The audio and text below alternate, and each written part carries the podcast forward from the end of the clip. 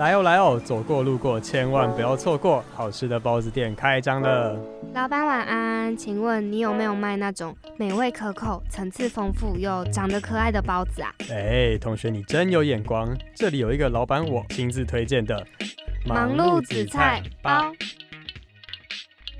欢迎来到全台湾最好听的包子店——忙碌紫菜包。我们节目是在介绍各个领域修炼成仙的职人，一起聊聊你感兴趣但又似懂非懂的职业，带大家一探究竟。我是小紫，我是小蔡。本节目禁止狼吞虎咽，请各位细嚼慢咽。好，开店。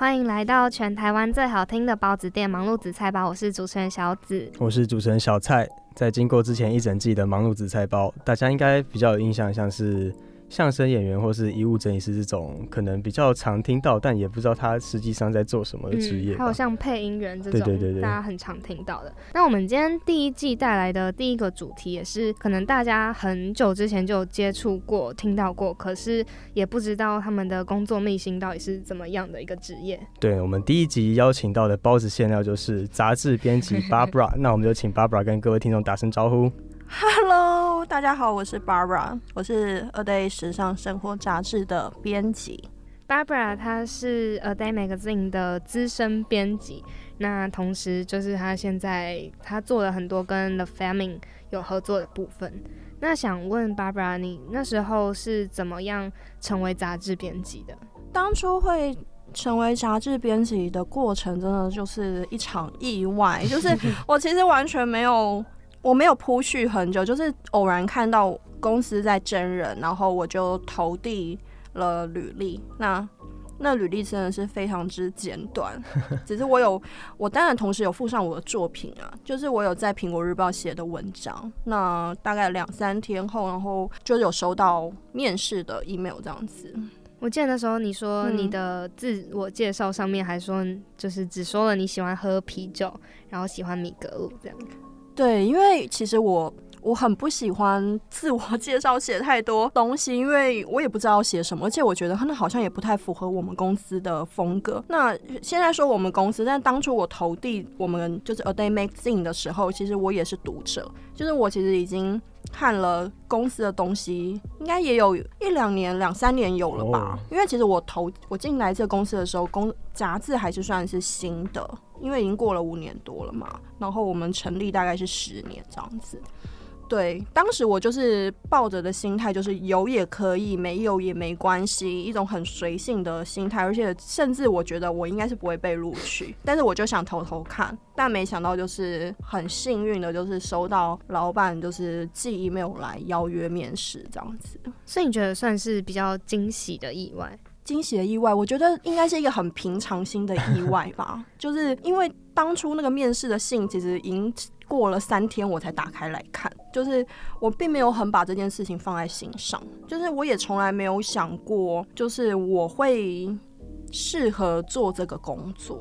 就是一切都是很意外的一件事情，因为很多事情你你没有试过，你真的会你也不知道你到底适不适合。但没想到是就是做了之后才发现，哎，自己其实是对这方面是原来是有天分的。那杂志编辑对你来说算是梦幻的工作吗？因为我知道对很多人女生来说都很梦幻。是梦幻的工作啊！就是我大学刚毕业的时候，其实也曾经投了好多杂志编辑的工作，包括现在已经可能大家比较没有那么去关注的一些纸本杂志了。但是我其实当时是没有收到任何的会，就是邀约面试之类的。就是我后来发现，可能累，就像我觉得累积作品这件事情还是很重要的。我其实有一度就是已经遗忘了，就是扎。有办法跟杂志编辑这个工作勾上边，就是虽然说我之前做的也是比较相关的，就是像行销文案类的东西，但是我真的是也没有想过说，哎，我可以当一个杂志编辑。那当时刚做这个工作的时候，其实还是很懵懂的。随着时间越来越长，然后推移，你才发现。作为杂志编辑到底是怎么一回事？有的时候会觉得很辛苦，但是我现在还是会觉得自己很幸运，就是我还是做到一个跟自己喜欢的事情相关的工作，因为我觉得工作在生活跟甚至是一天之中，你都会占据很长的时间。如果你做了一个你觉得不喜欢的工作，你会觉得很痛苦。但是我的工作其实是没有，就是没有像上班族那么的制式，比如说呃九点上班，然后五点然后六点把工作做完就可以下班。我甚至有时候连下班之后，我都要很。都要继续去关注，哎，今天有发生什么事？明天可以写什么，或者明天的文章要写什么？你脑子是很难去停滞的。杂志编辑就是一个很匆忙的工作，有点像责任责任工作那种感觉。我们是责任制，没错，没有规定上下班时间，可是你要就是你可以用你自己额外时间来做。我觉得那可能是那可能是在于我，我我是这样子，其他人我不知道，但是我基本上每一篇文章我都会希望他得到好的反应。可是，一篇文章你。嗯，你要轻松写一篇文章，当然不是一个，当然是一个简单的事情。但是你要去投入投入一些心思跟一些感情，然后去写出一篇大家都会有感触的文章，那你就需要一点时间去铺叙。所以我通常有好长一段时间，我晚上都还在想工作的事情，我就在想我明天要写什么，大家会想要看到什么，就是不是这么大家看到的这么光鲜亮丽，但是接触到的一些东西看起来很光鲜亮丽，但是其实。真的其实很还是很辛苦的，就是你要不停的，头脑是很难彻底放空的。那个不是肉体上的苦，是 真的是精，就是你精力上会花很多东西，你很难彻底放空，让自己呈现一种放空状态。那 Barbara，你可以再跟我们分享一下，就是你。刚刚有提到，其实你一个杂志编辑，他的工作量到底是多少？就是一天要写多少的文章，跟可能你们的所谓责任制是要完成哪些工作内容？一天都要写多少文章？现在可能是一篇基本的话，一个基本的编辑，我觉得要看公司的文章的量安排，每一个每一间公司都不一样，但是一天两篇到三篇是最基本的。就是以一一个普通的文章来说，那主题就是你们自己去找，不是上面给的限制吗？你要自己有发想的能力，当然是主管、主编都会给意见，但是你没有办法一直依赖别人去给你想法。而且我觉得你在寻找题材的过程中，其实你也是慢慢摸索。主题不是上面给，是你们想，然后给上面审。是啊，就是像现在。呃，比如说像现在，我现在负责公司的娱乐类的文章，那我每天也是要帮公司的同事去做一些娱乐题材的审核。对，那现在因为已经从事这工作有好一阵子了嘛，你大概你只是看一个标题，你就会知道啊，那这篇文章合不合适写。当然，一开始做菜鸟的时候，你题材是常被打枪啊，你一开始也会觉得蛮气馁的，就就为什么为什么？可是。其实有一段时间之后，你就知道为什么了。很多很多经验就是这样来的。这样是一个相对感觉比较自由的工作，但是又是有它的压力在。因为如果你想不出一个新的创意的题目，你可能很容易就被淘汰掉。这样没错。所以我常说，杂志编辑这件事情真的是很讲究天分，你很需要集很多天分为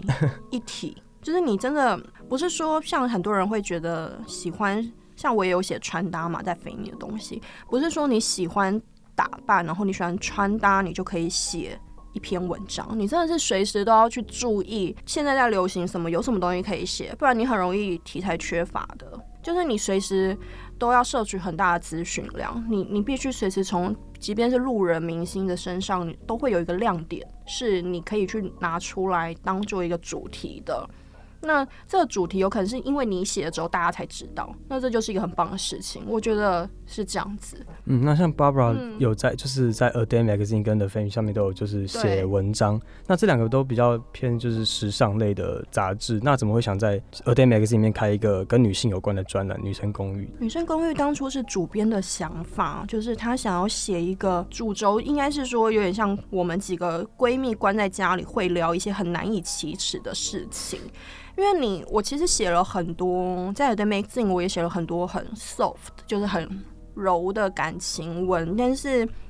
同时之间呢，我我自己个人的文风可能会比较直接一点。那很多可能会比较真实的写出现在的年轻人在情感上、生活上跟事业上的一些纠结跟困扰，所以可能当初公司想要开女生公寓的时候，是考虑到我的文章风格吧，他们觉得我可能会比较合适去把一些女性的相关焦虑的议题写出来。那你是怎么确定你像就是直言直会的这个文章风格跟走向？是你原本讲话就是这个样子，还是因为像是你开始当做杂志编辑，才帮自己有点像是一个人设的感觉吗？不是人设哦，是我是个哦。我跟你讲，这个文章风格跟走向你没有办法去确定的，就是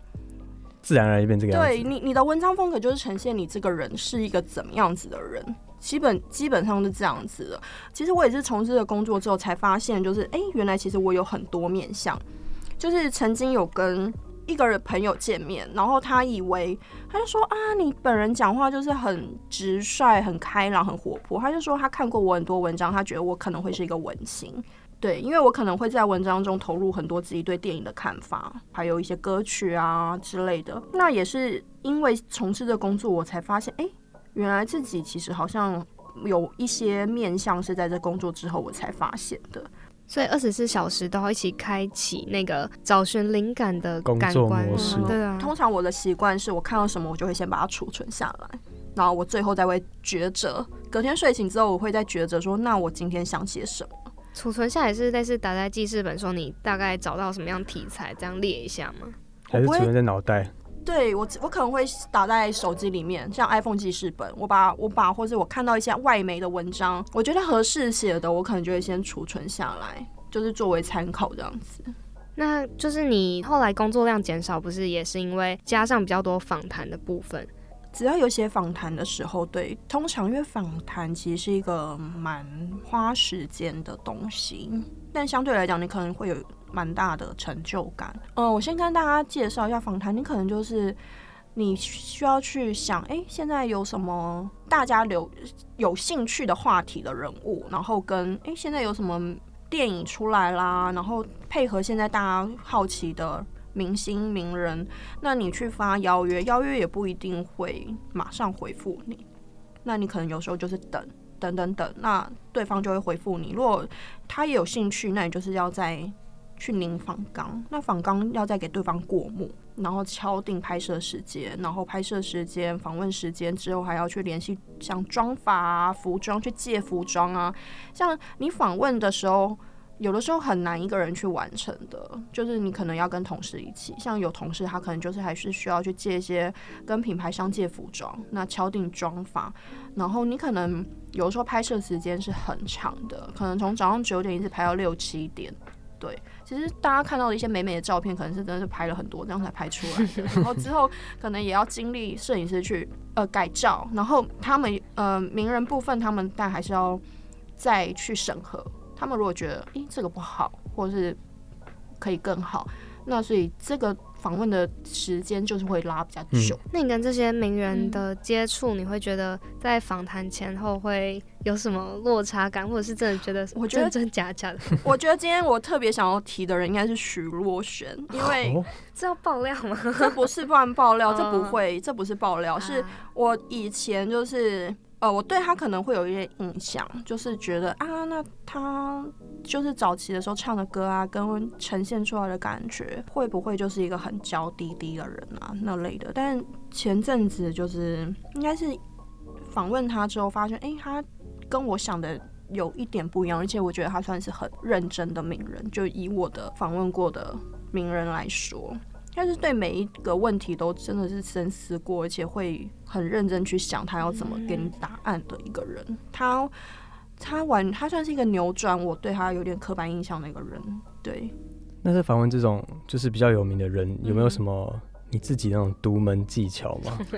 这个我有说过，我就是把对方当成你最好的朋友。你你唯有对他没有防备的时候，对方也会对你没有防备。然后提到这个问题的时候，我常会讲说，最感同身受最的一个访问应该是跟娃娃魏如萱吧。他那时候刚出了一张专辑叫《长者不等于以嗯，以往对，那其实我我觉得我那篇访问算是也很受到大家的喜爱。其实我很开心，是因为当下我跟他其实是我觉得他是很真诚的投入在这访谈里面，他也没有说他想要给你一个很官方的答案。那我觉得对谈的当下，我们两个都是很。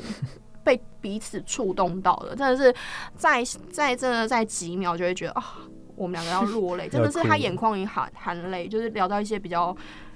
当下可能他的心境相关的问题的时候，我觉得娃娃他跟我对谈前的没有太大其他差异，是因为我本来就设想他应该就是一个这样子很真实的嗯女歌手。我觉得他们两个都算是我印象蛮深刻的。受访者，嗯，对。可是很难想象，就是你说把受访者当成嗯最好的朋友这件事，而且尤其对方可能还是一个名人，就你要怎么在嗯可能第一次见面或前几次见面这样短短的时间内去营造这个，我我自己应该是一个，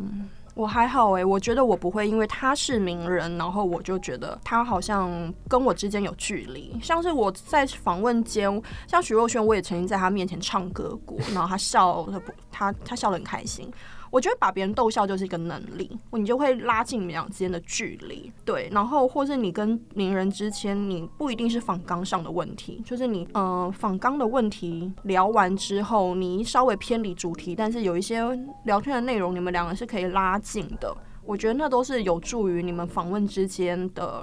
亲密度，因为对方也是第一次看到你嘛。那他如果说他只是按上面的问题这样一一回答你的话，那你有可能就只能得到一些比较安全牌的答案。但是当然你，你必须去观察对方的表情。然后跟感受，然后一一的挖挖掘，才有办法写出一篇就是让人有感觉，然后很动人的文章。就访问其实是一个很，我觉得写访问很困难啦，因为你逻辑性还要好，因为对方可能就是东聊聊西聊聊，可是你必须要串在一起。对串在一起啊。我也曾经有一个非常喜欢的男歌手。真的是对他很充满想象，但是实际接触到 难怪你不讲名字这里要字，逼掉。对，就觉得啊，怎么会就是哦，就是落差感。对他就是比较天马行空的人，就是、哦对这样比较有稍微有落差，就是跟我想的有不一样。就 就这些东西就跟哽咽了，这这些东西就是跟名人接触，有的时候就是你呃，有些人就是你原本就喜欢的人，你可能。实际相处你会更喜欢，有些人就是你相处过后才觉得，哎、跟你想象中好像有点不一样。但有些人可能就是你实际中你原本已经对他有一些刻板印象了，但没想到，哎、实际接触才发现原来他不是这样子的人，你发现他更多的魅力点。可是我有想问，就是你在访问这些名人的嗯时候，他们的经纪人不会在旁边吗？会啊，会很大部分都会坐在旁边。对啊，那这样要怎么跟他就是很 很 close 的讲话？他经纪人不会不会，我目我目前没有，因为基本上他们问题都已经审过了，你也知道你不会问太多私人的东西。私人问题，嗯目前是没有。对，因为我们的工作跟记者，记者可能会问一些比较没有礼貌，嗯或是 直接对，或是直接挖人家隐私这种，对，因为他们的工作内容比较短嘛，他们可能就是在一个记者会，他们必须在短时间内找出呃一些亮点，但是访谈是比较长时间的，对，所以就比较像聊天那样子，其实不会问到偏离主题太多问题，所以不会有那种啊被经纪人挡下来之类的。通常经纪人都会在旁边，有的时候有的有的会参与的，就是。讲一两句啊之类的，还好诶、不是大家想的那样子。目前真的是没有遇过任何难相处的名人，嗯嗯，没有哦目前真的是没有。说实话，真 的 那除了名人嗯之外，因为 Barbara 康其实在访谈前也有跟我们提到，他也会去挖一些素人，其中一个素人后来变得蛮有名的，对不对？啊，我我觉得不是不是我特意去挖的，其实真的都是偶然看到。刚刚就是小紫讲到的就是 Julia Crazy Julia，他当初我发现他是因为我个人我这个人有一个癖好，就是非常喜欢看别人吃东西，因为我自己没有办法吃很多，或是我有在控制自己，所以我没有办法。一直狂吃大吃，但是我非常喜欢看别人吃东西。Julia 就是因为她吃东西，就是他很安静的，非常放空的吃东西，然后非常的生活化，然后我就偶然就被他吸引到了。然后我我发现他的时候，其实我才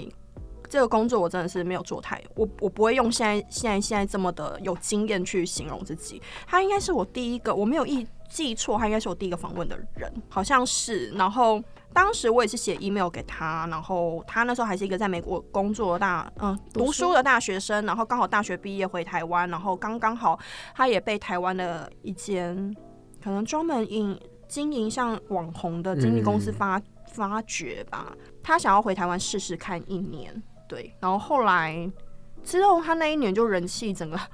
爆炸，真的是大爆炸。但我认识他的时候，我我觉得他还算是个素人，嗯。但是我觉得有的时候你工作趣味的地方，就是你会借此认识到很多你原本不认识的人。像我现在跟 Julia，就是嗯，有需要的时候，或是要请他帮忙啊，我觉得。他还是都会很热意的答应，我觉得这就是当时我们的访谈所建立的一个关系。对，因为他我也是第一个访问他的人，他其实后来上过很多杂志，但是他第一个上的杂志是我访最重要的第一次就是 没错。然后后来其实我也想要提一个叫米塔的女生，嗯。蜜塔，她是一个，她也是我偶然发现，是因为那时候我想要去西安看兵马俑，我就在 YouTube 上看，就是找那个相关游记，就发现哎，有一个女生她自己去了二三十个城市环游世界这样子，那我就觉得他太酷了吧，然后怎么会一般人去设想？我自己虽然说我自自己觉得我算是很大胆的人，但是我觉得你要我一个人去二三十个国家，然后一个人。然后我会，我还是会有点胆怯，但是我看到他的游记之后，我就觉得哇，太酷了，所以我就也是约了他出来做访谈。他也是，嗯，现在也是有一些粉丝的，算 旅游部落客吗？米塔，嗯，对，嗯。那像你们在就是访问完这些受访之后，你们会为他写一个专栏。那你们写这种专栏的时候，你们会以就是受访者的角度出发去写，还是以一个编辑旁观者的方方向去写？呃，我原本就那个专，我原本就有个。专栏叫做八零九零后怀旧节电台。嗯，那这个专栏它主要是请名人分享一首歌曲，然后所以受访者的角度去写，这个会可能会以受访者的角度去写，然后加上一些自己的想法。那专栏的部分，像女生公寓，我就是以旁观者，就是以你这个编辑的角度去写，还是就是想让很像是受访者自己在说故事的那种感觉。我觉得都是要用自己的旁观者的角度去阐述他人的故事。哎，我觉得不管是专栏还是访问，都是，就是你要用旁观者的角度去写出受访者讲出来的内容。我觉得这样会比较有趣一点。如果你只是逐字稿的话，那可能大家会觉得就像在访阅读一篇很知识的文章。就是你要你要让大家觉得你在读故事。我觉得这个是我自己的写东西时候的一个方法吧。那你在写的这些内容都是发自内心吗？还是会有一些为了应应你可能一些公司的上司或是就是主编那种，他们想要你写什么，然后就有点被限制住了那样？不会，没有人限制的，好开心哦！没有，我写的内容都是发自内心的，就是通对，都是真心真意的发自内心。其实就是像。你有时候写了，你会自己都没感觉，但是像有同事，他们就有感受到，他们说哇，你写的文章就是，其实我如果是特别喜欢的人，我通常都是感情会大爆发的，他们其实很明显的。但是有的时候，当然是主管啊、上司啊，他们还是会给一些意见，他们可能觉得你的文笔或者你的想法合适写这个东西，那你你就算是接了这个任务，但是你写出来东西是还是发自内心的去写。你你很难应应潮流去写出唯心之论。好，我我突然想到一件事情，可能有吧，但我觉得这说不上唯心之论，因为这没有掺杂我任何的观点。其实。我刚进公司的时候，那时候我记得葛雷的《五十道阴影》这部电影非常红，但是其实我根本没看过。但我后来算了一下，我大概写了快十篇他们的文章，因为太红了。对，但是其实我可以写出来，对我还是可以写出来，但是我没有掺入我任何的私人的想法，所以不算唯心滋润。只是我觉得这个有的时候就是一个文字编辑的。功力，你如果你像现在我们很多 Netflix 的剧啊什么的，我当然还是会因为工作需求，我就去追剧啊，去看电影啊。但是有时候你真的是时间赶不上，你有时候话题两三天就过了，你再写就没有力量了。嗯你就是还是得写，但是你只能在最短的资讯内去写出自己的东西。但是未必，我那时候我已经把这这整套剧追完了。对，功力真的要很强哎、我觉得你功力很强，然后嗯，你要有一些想象力。你你必须知道，你必须可能看了一个东西，你就大概知道他在讲什么。其实我觉得这个东西就是经验的累积了。哦，不是天分哦，天分也是啊，就是你要对时事哦话题有敏感度，我觉得这个是非常重要的东西。那说到像上司偶尔会给你一些意见这种，那有收过比较印象深刻的读者回馈吗？早期吧，就是呃，在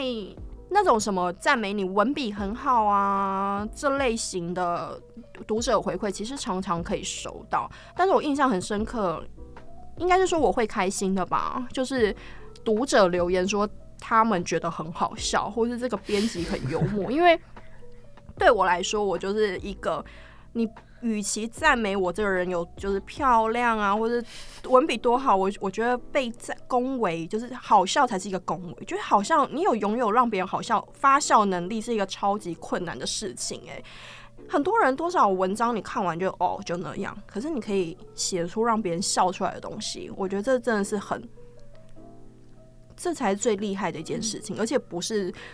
明目张胆的搞笑，是一种很有深度的会心一笑，对，你要哈哈大笑也可以，但是有我觉得，我觉得拥有幽默的能力真的很重要。对，但读者夸奖我好笑的时候，我都会印象很深刻。然后还有现在因为有经营自己的 IG 之后，也会收到一些读者私讯，就是嗯，也是从他们的回馈中，我发现自己原来就是可以写出这样的东西。像他们会说，真的很喜欢我的文笔啊，很细腻，很有感情啊。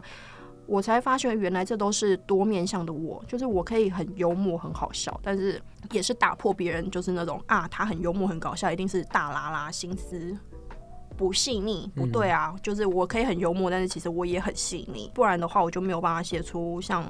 这么多的感情文章。像我以前也写了很多像影评的东西，读者也会留言，就是这是他们看过最好的。目前看过最好的影评这类的，我都会很开心，因为你写的东西，你就是希望得到别人的赞美，就是一直继续下去的力量吧。那对于嗯那些就是跟你观点不符合，然后会可能反过来攻击你一些读者，那你收到他们的就是回应的时候，你会用什么心态去面对？早期当然会有点在意，但久了真的就还好哎、就我我觉得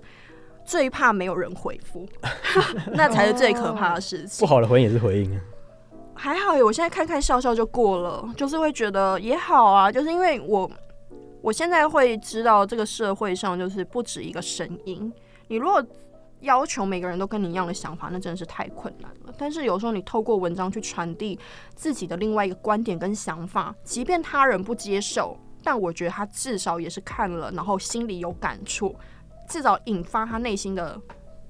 感觉。嗯，哇，他为为了这件事生气耶，就是他有产生，至少他有去思考嘛。他看了之后，他有思考，他才会有情绪的产生嘛。那也是一个好事啊。你不传递这件事情，很多人他永远都不知道发生什么事情。嗯，因为我觉得我们的工作文章就是某种程度就是在传递一些新的讯息跟想法。那你们就是嗯会担心，你会担心被其他就是其他杂志的编辑或是一些文字工作者取代吗？不会耶，是因为我觉得我的文字很有自己的风格。对，因为像很多朋友，他们连很棒。他们连看，他们有时候连文章没有点进去进去，他们就知道那是我写的，就是或是我觉得公司不一定是公司啦，不一定是公司的编辑或是其他文字工作者，每个人找到自己的风格是最重要，最怕就是没有自己的风格。对，我觉得这这才是最可怕的一件事情，你就会很容易被取代。但如果你已经找到自己的风格了，然后甚至树立出你自己的风格，我觉得就不会怕被取代、欸。对啊，嗯嗯嗯。所以重点就是要找得到自己怎么样跟别人不一样的地方。我觉得文字是一个是一个跟歌曲一样，都是跟音乐创作者一样，你都是很个人化的东西。你只要写出自己的东西，做出自己的东西，其实没有什么好担心被取代。我觉得会有这种担心的心情，他一定是还没有找到那个风格，他还在犹豫，然后他还在迟疑，那当然就会担心。但我现在不会，就是因为应该是没有人跟我撞型，所以我觉得还好。有自信，有自信。对啊，那我们就是接下来要进到一个比较特别的单元，嗯就是我们每一集都会帮，就是我们当周的来宾设计一个属于他自己的主题。嗯然后我们这一集为你设计的主题，我们把它命名叫做 Magazine。嗯我们这一集的包子哲学 magazine 就是由 mind 跟 magazine 嗯合在一起，就是类似于属于自己的一本杂志的感觉。对，那在就是进到这一题之前呢，我想先问你几个小问题，就是你会觉得写杂志是一种单方面的对话，然后你会感到孤单吗？不会单方面的对话，其实也是透过文字在倾诉自己的想法。我觉得我很享受这种孤单呢、其实我知道很多人可能是会觉得寂寞的，但是我觉得寂寞跟孤单有的时候是一种享受。你透过文字，你你在自己的状态里面宣泄掉自己的心情。像有时候我写我真的是不太在意别人看法的人，像我常写文章，我会自己在公众场合落泪好几次，自己都觉得实在太感人了，真的太感人了吧？真的好几次，就是你就算落泪，对坐你对面的人在看你，我也不会在乎，因为你当下你就是觉得到点了，你觉得太感人了，所以没有什么好孤单。即便我当下的悲伤是没有人可以感同身受的，但我也会觉得等到这篇文章。分呃分享出去之后，有很多读者会有很多共鸣的时候，你就不孤单了，因为大家都会透过文字去感受到，哦，原来有这么一份事情是存在的，跟想法是存在，或是读者的共鸣，其实就是你一个很远方的力量啊，不会觉得孤单。对，你不会觉得你当下在讲嗯这些你的想法的时候，没有人可以在第一时间马上回答你，有种可惜的感觉吗？写东西这种东西，你最好不，我不会想要被断掉。就是嗯我写东西的时候，你就我就会很沉浸在当中。我基本上我都不会抬头看任何人的，就是我完全是活在自己的世界，就是生气也是生气啊，然后你落泪也是落泪啊，或是你有时候真的是写完，你还会为此低潮很久，就是觉得哇太难过了吧，或是我觉得就是文字的力量，这句话很老套，但是真的是这样子哎、那你嗯，零碎的写还是完整的写？完整的写啊，就是就是一篇完成一篇完成一篇文章嘛，嗯。就是你们在我们 A Day Magazine 看到的那种文章，一篇长长的文章搭配图片啊，有的时候真的是写到自己觉得太感人了，或者有时候觉得很难过，怎么会发生这种这样的事情，或者觉得很生气。像我曾经写过一篇文章，我印象深刻是何振宇，因为我有一段时间非常喜欢何振宇，然后他被传出就是与神同行的那个阴间使者，然后他被传出吸毒的新闻的时候，那时候已经是下午五点多了，韩国那边传过来，可我当时就有点不想。不想要在那个当下就写，是因为我觉得，当然你写东西还是会加入一点自己的私心，是我觉得他应该没有做这件事情。然后你当下很快报道的话，你当然会赚到一波流量或者是什么的。但我当下就是不想要马上做这件事情，然后隔了一夜就发现，哎、事情好像被证实是误传，不是说吸毒这样子。所以我隔天又写了一篇文章吧，我好像下一个标叫什么“昨天何振宇的吸毒新闻”，然后让记者都瞬间高潮了这样子。我就说我自自诩我就是要当一个文字警察，就是 我基本上就是我不想我不想写的东西，我就是不想写，嗯就是不会为了蹭对，我觉得某种程度就是公司，我们公司很棒的地方，老板听到要落泪，我好像都没有跟他讲过这种话。然后他就是自由度是很大的，他们其实不，我们不会去勉强别人，即便是现在我自己后来也有带一些 intern 啊，或者是一些负责一些其他处理一些文章的时候，我觉得我都不会想要去勉强别人去更改他的文字或是念头，你要一个人去更改他的文字，或是你逼他去写他不想要写的东西，就很像你你在强行要一个人去更改他的个性一样，嗯。或是你不要穿这个，你我觉得每个人都会透过文字去传达自己的个性跟念头，就是我会尊重每个人的想法，对，那你在写杂志这些会有那些什么可能干伤心啊，或是生气的一些生气的一些情绪，你会怎么样去抒发、去排解这种？你说遇到因为工作而引发的吗？就可能你看像你刚才讲写到伤心处，写到伤心处的时候，你会自己哭。那你在写当下，你会边写边哭，还是你会就 忍着把它写完，然后再用别的方法去发泄这个？不会啊，边写边哭啊，就觉得哇，也太感人了吧！就是嗯，在沉浸在自己的那个文笔对中。星巴克啊，就是坐你对面的人就在看你啊，突然哭出来，真的我不会在乎哎、就是 对啊，就是就是你边写边哭，因为你当下就觉得啊，怎么那么感人，然后或者自己怎么会写出这么感人的文字之类的，你就是哭了。哎、哭这东西你很难忍吧？嗯，对对，你要怎么忍？忍过，搞不好就那就不是真的伤心了。可是你像这种自己写到大哭这种，一定会对于自己是很印象深刻。那你会如果这种文章写出来，反而没有那么多的回馈啊、互评留言，你会去在意这件事情吗？失望，失就是因为自己对自己是很满意的，可是如果别人不会，那那都很受欢迎。你你自己 你自己已经有，你真的自己会有，你做久了你就有一种敏感度，这篇肯定受欢迎，肯定会爆对之类的。这会有成就感吗？都已经习以为常了，然后觉得这一定一定会会有啊，会有会有成就感呐、宝宝哎，自己的对啊宝宝。嗯，会有成就感，就是一定会，嗯，那因为我知道，就是 Barbara，你从毕业做这一份工作，一直到现在都还持续在 A 对 Day Magazine 里面，你都没有想过要放弃吗？就是遇到一些挫折的时候，我觉得有时候是很累，就是那种放弃都是口头说说的。我就是常常也会跟同事啊、朋友说，我一定要去卖鸡蛋糕，然后或是咸水鸡之类的为。什么是这两个？因为自己就可以吃吃。因为为什么是这两个？是因为可以好像可以独立作业，我就、哦对，然后感觉好像就是比较轻盈的感觉。就是像我前面提到的，就是我觉得我们的工作不是身体上的劳累，是头脑，就是你真的有的时候。像我早期刚做这工作的时候，我下班之后我可能不会马上回家的。这方面我也有好像有写在我 IG 上的文章过，就是你头脑是很，你因为动脑动太多，你没有办法放空，你只有就是散步，我会去嗯走路走非常久，不然你你有的时候你在跟别人对谈的时候，你脑中还是工作，对你没有办法抽离。但是我现在渐渐找到一些抽离的方式。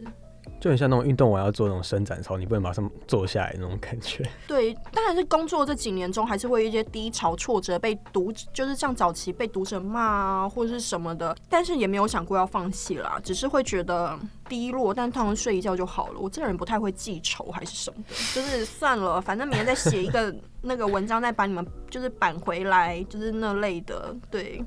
就是我会证明自己，因为我觉得非常趣味的是，我有研究过，在骂我的那些人当中，其实他们也有喜欢过我的文章。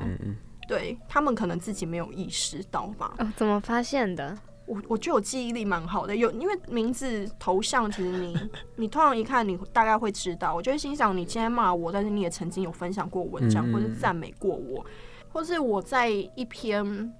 我会试着从另外一个成就感去削弱自己的低潮挫折感。那有那种灵感枯竭的时候吗，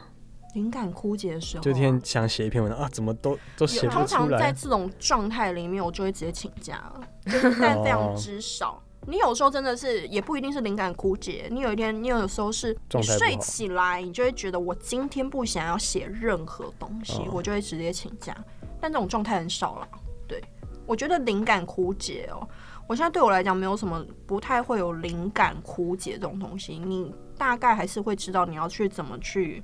生出灵感。嗯嗯，对，但因为你嗯写了到现在也是超过四千多篇文章应，该有，对啊，对啊差不多。那这样子的话3000多，嗯，灵感都是一直这样累积下来，嗯真的没有就是不消失的那种。灵感这种东西哦，是来自生活跟经验，所以我常会，我觉得很庆幸，是因为我觉得我从小的时候就接收很多资讯，流行资讯，然后看过很多电影，听很多歌曲，然后我的生活经验是很丰富的。你唯有生活经验丰富，然后你的感情经历够，你就不会在你遇到。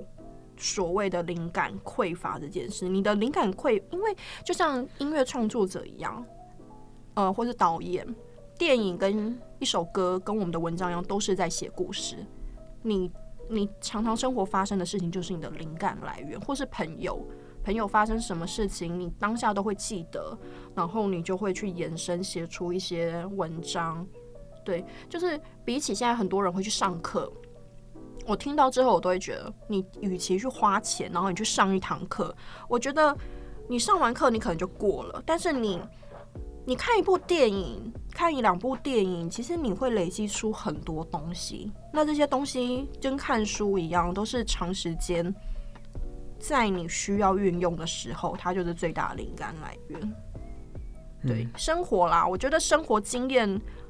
累积丰富，即便走在路上好了，你你连很细小的东西，我觉得都是我的灵感来源。就是像呃，像旅游的时候也是，就像我去美国旅游的时候，我就曾经在地铁上。就是有注意过一对，应该是墨西哥夫妇吧。其实他们年纪非常大，可能六十几岁。但是那个先生，他非常的宠爱的抱着他老婆。我真的是当下我就大概手手写了一小段，记在我手机里面，那样子就一些感想。因为你很难想象六十几岁了，你还对另外一方面，呃，另一半有这么丰沛的情感。我们现在可能这也有可能跟。亚洲社会跟欧美的社会不同啊，像我们现在走在台湾，你很难看到。像我，我很喜欢观察别人，就是因为观察别人也是一个灵感的来源。像你，你很难会发现夫妇会还会牵手，嗯，这个是我真的是研究过非常多次，通常都是中间卡着小孩牵小孩，是妈妈牵小孩，或者家里有一只狗。对，就是夫妇已经不牵手了，夫妻已经不牵手了。对我觉得这是很可怕的事情，夫妻很容易把感情当成一个应该的，然后就就是不去经营它了，这样子。这很多东西都是生活当中就看到的，就是你从生活中，即便是家人，你你都是一些你会产生想法的人。嗯，我以为如果灵感是一直来自于生活跟经验，还就是反而比较容易被榨干，但是你是相反是吗？反而会源源不绝的一直在累积。对啊，你生活，你有时候对谈或是延伸出的东西，对你有时候因为想法会一直变来变去的，你有时候会觉得啊，没想到你现在也会满足于现在这种状态。我想到一句很老套的话，不是就是有一句说什么生活中不是缺乏美，是缺乏看到美的那双眼睛。这感觉套在灵感上也是可以通用的，就是生活上到处是灵感，只是你有没有去注意它，有没有去把它记起来，有没有把它活用的那种感觉。是啊，真的是灵感这件事，嗯，所以我才说这是一个天赋嘛，就是你也不一定每个人的个性都那么喜欢观察别人，但是因为我我我的观察力算是比较敏锐的人。那我可能就会延伸出很多东西。那你有觉得你在当杂志编辑这样一段时间过来，你最大的收获是什么？最大的收获就是发现了，当然是成就了自己小时候的梦想。嗯，我当初我当我以前看那个《欲望城市》，就是我最喜欢的影集嘛。然后我当时就是呃很向往成为像女主角这样的人，觉得很酷。然后打开。电脑，然后就哒哒哒写出文章，然后我真的是没有想到，因为我自己是英文系毕业，所以我就是在大学毕业的时候，我也投过很多相关的工作，但是都没有上，就是没有应征上。后来就是稍微就是去做类似，但是不是杂志编辑的工作。但是现在就是运气嘛，也不能说是运气，因为其实我也我们也经过一段时间才就是确认自己是适合做这个工作。最大收获，我觉得就是完成了自己。某种程度的梦想，然后跟透过这个工作发现了自己原来有是一个这样子的人，就是像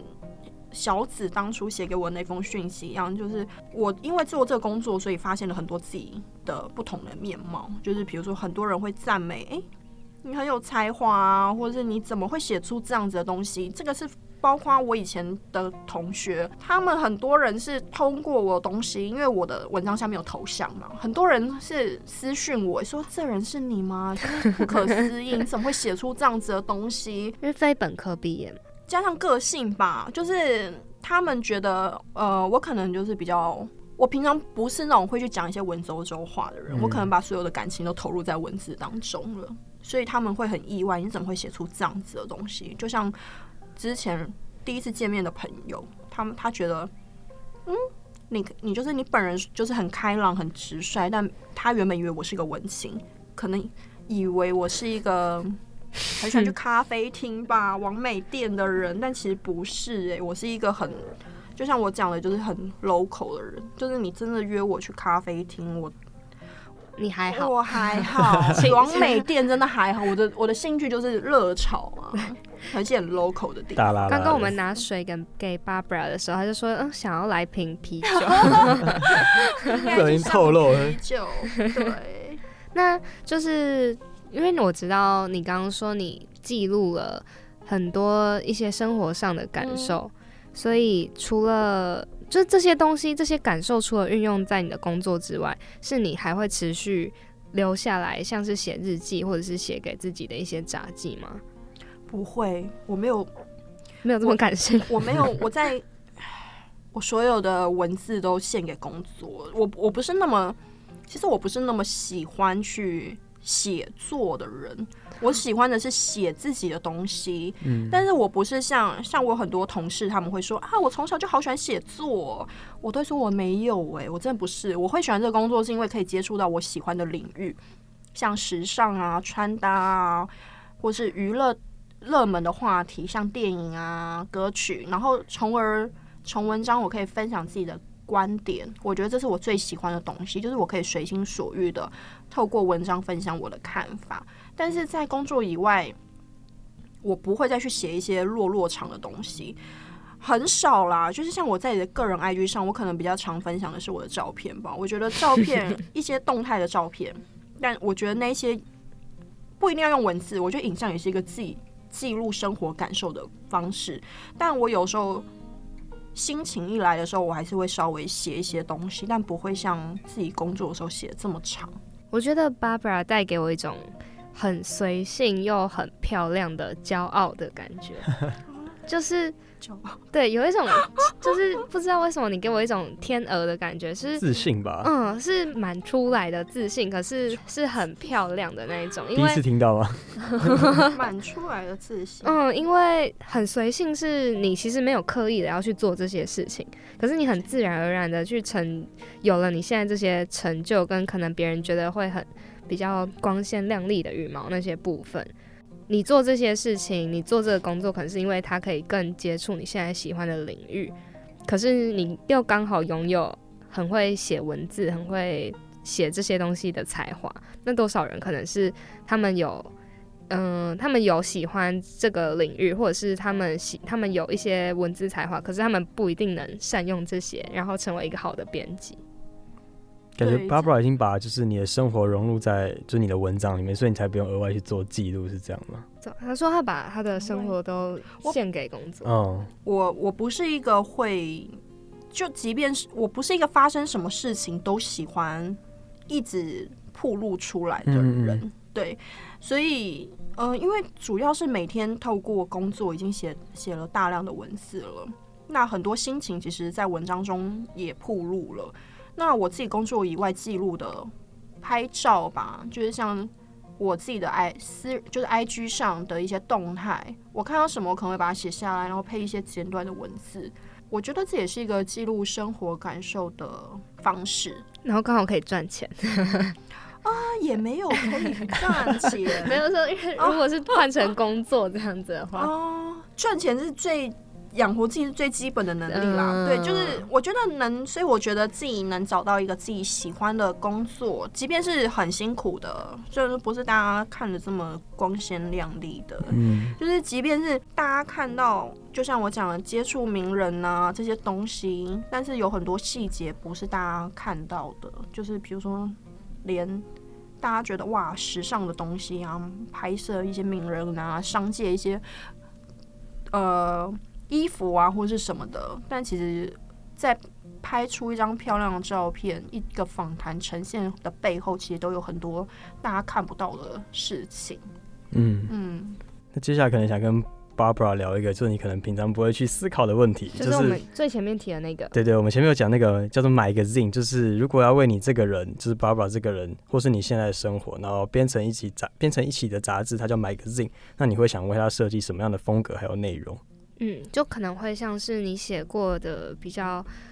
就杂志有很多种嘛，比较怀旧的风格，比较复古的风格，清新简约都有。那你会为怎么为自己定义，然后创作一本属于自己的杂志？我觉得这很难。你说属于我个人的东西，我可能会，我觉得我一我这个人就是一直在新潮跟怀旧之间拍轴，就是我喜欢新的东西、时尚的东西，但是我又非常对于旧的事物很。很很很有执念，应该说很有感情吧。即便是现在，我还是会常去听一些以前的流行歌曲。我反而对那些东西可能是更有感受的。对，包括我这个人可能会别人看起来就是嗯，可能是很流行或是什么的人，但是其实我的生活习惯，我喜欢的东西是很接地气的。所以我觉得，如果说它是一本杂志的话，我觉得它会是一本很。我希望它是有点很台湾的，我我不需要它多时髦、多潮流，但是我希望它是一个时髦又时髦、小时髦，然后又怀旧的台湾女生的杂志。我希望它是融合一些台台味的，但台味大家可能很多人会觉得这个是台味是不好的贬义啦。我说很多人会觉得台女。对，台女很酷啊！我觉得这样听起来很像，就是就像 Barbara 前面有讲说，她其实自己也是比较不会受外在眼光去就是局限的人，感觉跟你刚才说你有点不太想要太时髦那种感觉，因为时髦感觉会自己联想到就是别人怎么看你的眼光，就有点像是你不喜欢太时髦，就是你不喜欢被别人就是我我很限制住。对，我觉得很多东西都是流露在细节之中。像是我很怕太高调的东西，即便是一个配件好了，名牌包，名牌包，对我不，我很多女生可能会更倾向某某些款式，但是啊，有些元素可能就不是我这个人。所以说，如果说要定义我这个人的现阶段的生活啊，杂志，我觉得，我觉得它会是有怀旧元素，有时尚元素，但是它同时也是很台味的一个一本杂志。嗯，我觉得这完全都是不冲突的。嗯嗯嗯，对我不会是什么清新风的人这样子，因为真的不是那种会去白白的咖啡厅，然后坐上白本书在那边拍照的那种人，就是对。就是我可能会去图书馆借书，像我今天对我晚一点要去拿我预定的书。就是我我我不是那种会去，我不是那种会去成品，就是我会去成品看书，当然，但是我不会一定要去成品看书，然后拍很多美照。我我其实会在家里附近，真的要大家分享，图书馆超赞的，超多书，而且很多新书可以预定。对，那就是可以去借书啊。我觉得就是很。